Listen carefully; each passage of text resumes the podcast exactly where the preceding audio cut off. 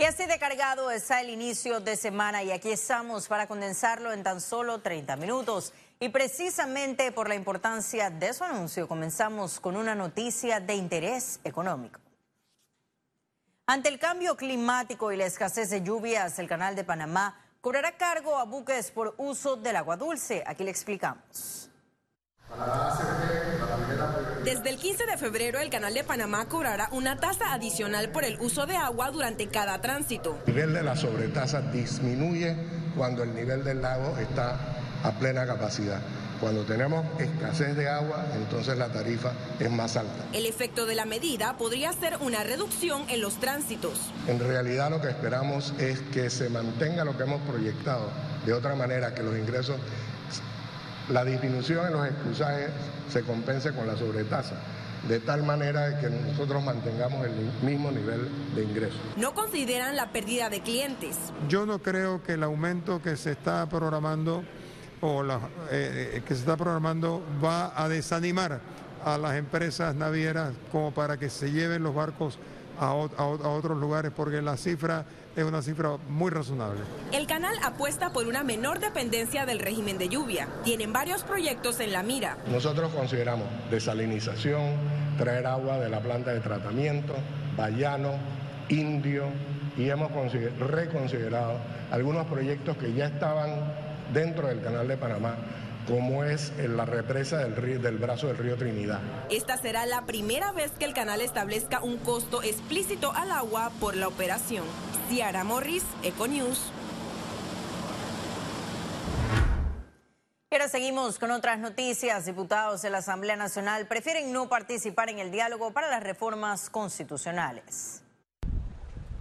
El tiempo corre hasta el momento la Comisión de Gobierno no se ha reunido para enviar al Pleno el informe del retiro del paquete de reformas. Según el oficialista Leandro Ávila, lo prudente sería dejar que el programa de las Naciones Unidas para el Desarrollo juegue su papel.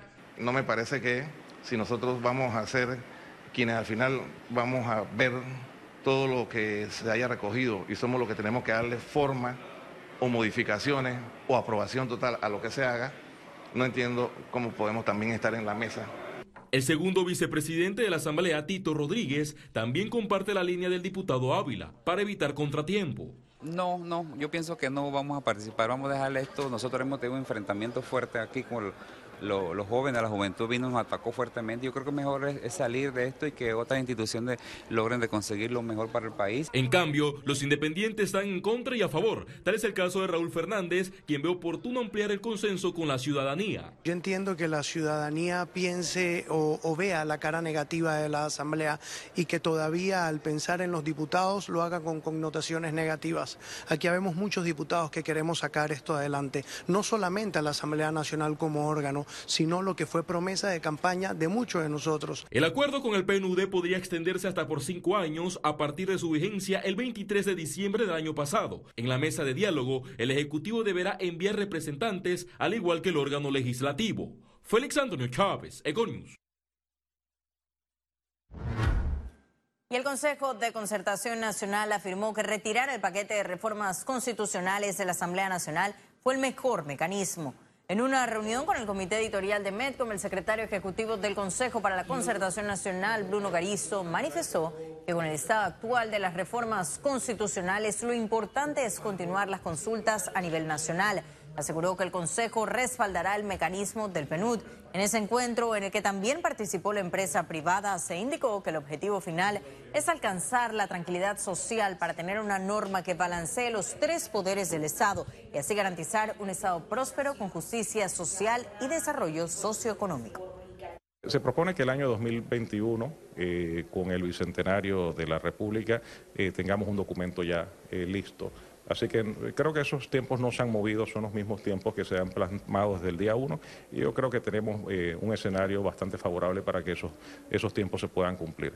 Toda vez que, como les comento, nosotros ya llevamos eh, más de 15 meses cuando la Concertación Nacional eh, trabajó y consensó con varios sectores de la, de, la vida nacional y creo que es un documento que va a ser bastante potable para el resto del país. Porque realmente hay que establecer uno, cuál es el, rol verdadero del, Consejo Nacional de la Concertación y dos, cuáles son los grandes temas fundamentales que, la, que, la, que le crearon en su momento, que es el mecanismo de verificación y seguimiento. Y sobre los jóvenes, por supuesto que ellos tienen un rol significativamente importante dentro de todo este proceso porque fueron los que se manifestaron en contra de la propuesta inicial de las reformas constitucionales y había que darle el espacio necesario que creo que se les ha estado dando, más allá de que su participación hoy en día en la concertación es muy importante. Los transportistas buscarán la regulación de las plataformas digitales a través de un proyecto de ley que ya es objeto de análisis. Tras el fallo de la Corte a favor del cobro en efectivo, la Comisión de Transporte unificará dos iniciativas legislativas que, de ser aprobadas, traerán cambios al servicio de Uber, InDriver y Cabify. Hoy día, muchos de nosotros vamos en un vehículo, en una plataforma X, y no sabemos si la póliza de seguro de ese vehículo es comercial o es particular. ¿Cómo sabemos nosotros que esa compañía de seguro en un momento dado un accidente le dé respuesta a ese pasajero que va en ese vehículo. Como en otros países en donde las plataformas prestan el servicio, tienen un sticker en un lado del vidrio y es lo que nosotros queremos.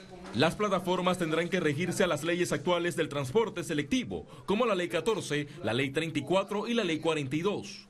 Para mí ese anteproyecto de ley ahora mismo no lo veo que está recogiendo las necesidades de, todo, tanto de los usuarios como los transportistas, e incluso de la misma eh, plataforma. Si vamos a las calles, ustedes van a notar el no voy, eh, los autos en algunos en mal estado, pero eso no quiere decir que todos los transportistas sean de esa misma, que no respeten la ley, pero sí hay que hacer adecuaciones en estos momentos. En la reunión, ningún representante de las plataformas tecnológicas fue invitado para conocer los cambios. Félix Antonio Chávez, Econius. Economía. El Consejo Nacional de Trabajadores Organizados, con NATO calificó el ajuste al salario mínimo como insignificante. En conferencia de prensa, la clase de trabajadora manifestó que el aumento establecido es el peor de la historia del país. Anunciaron un piqueteo el lunes 20 de enero en las afueras del Ministerio de Trabajo a las 12 del mediodía. Este día exigirán que el ajuste sea desde la quincena del primero de enero. También pedirán un aumento general del salario y un sistema de regulación de precios para que compense el costo de vida en el país.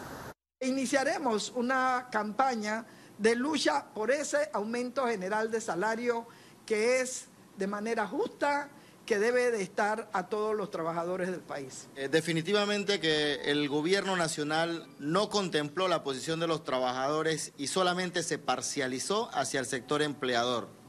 Eh, de las 12 propuestas presentadas de manera conjunta por el movimiento sindical, ninguna fue tomada en cuenta en la fijación de este salario mínimo. Pero adicional nosotros queremos reiterar que este ha sido un ajuste irresponsable, contrario a lo que ha, declarado el presidente de que ha sido un ajuste responsable. Nosotros negamos esa afirmación.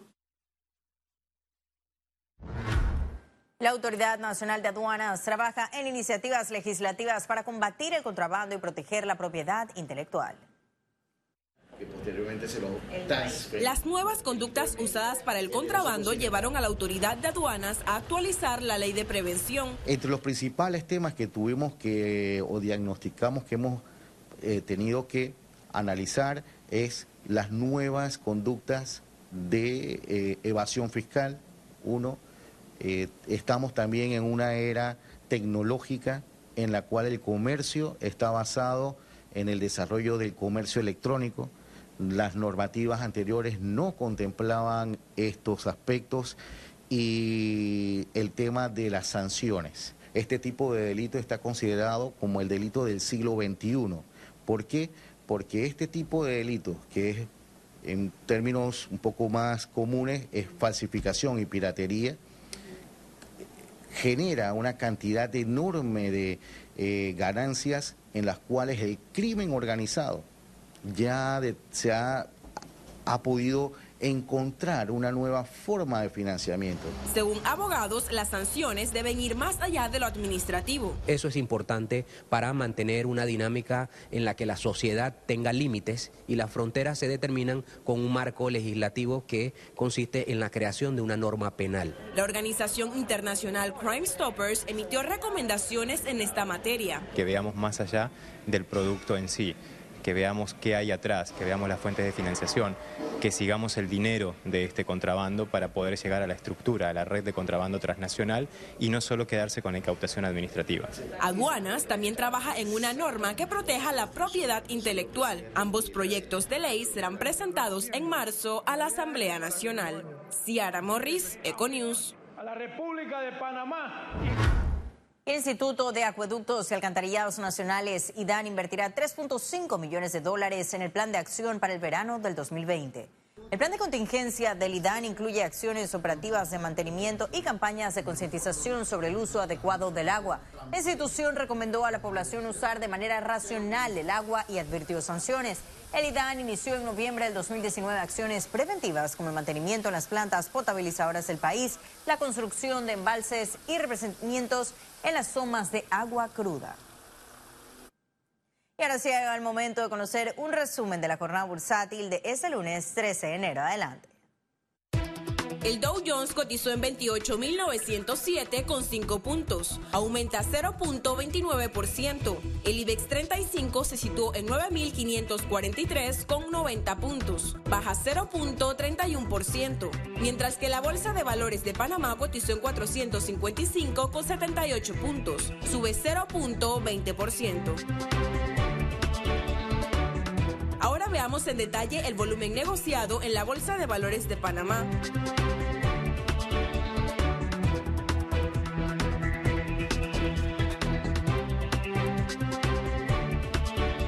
Total negociado 10 millones 44 mil 629 con 10 centavos. Y en breve estaremos de regreso con las notas internacionales. Pero recuerde, si no tiene oportunidad de vernos en pantalla, puede hacerlo en vivo desde su celular a través de una aplicación destinada a su comodidad y es cable onda go. Solo descárguela y listo. No se vayan, que en breve estaremos de regreso con mucho más de la emisión de hoy de Econius. Ya volvemos.